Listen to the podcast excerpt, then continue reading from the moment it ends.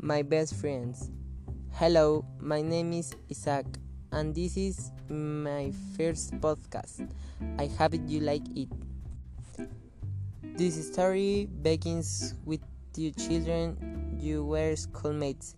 A boy is me, it me had boy elementary school. We were in first grade. I was she.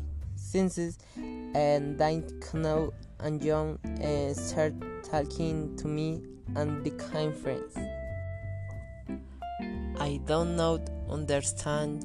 You will meet some she was with me almost always.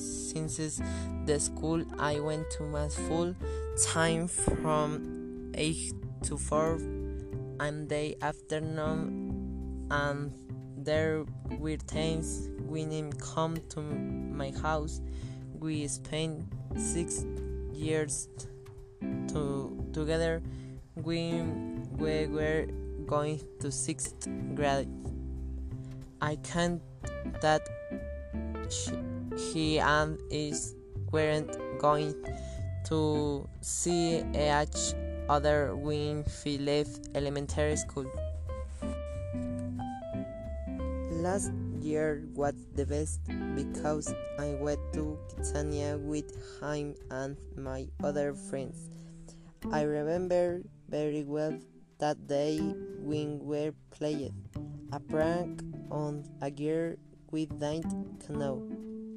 The days went by the day come when we had to say goodbye. That day ended, but fortunately, we keep talking so much. We say each other. I would want to say that she is the best. Uh, I miss your best friend.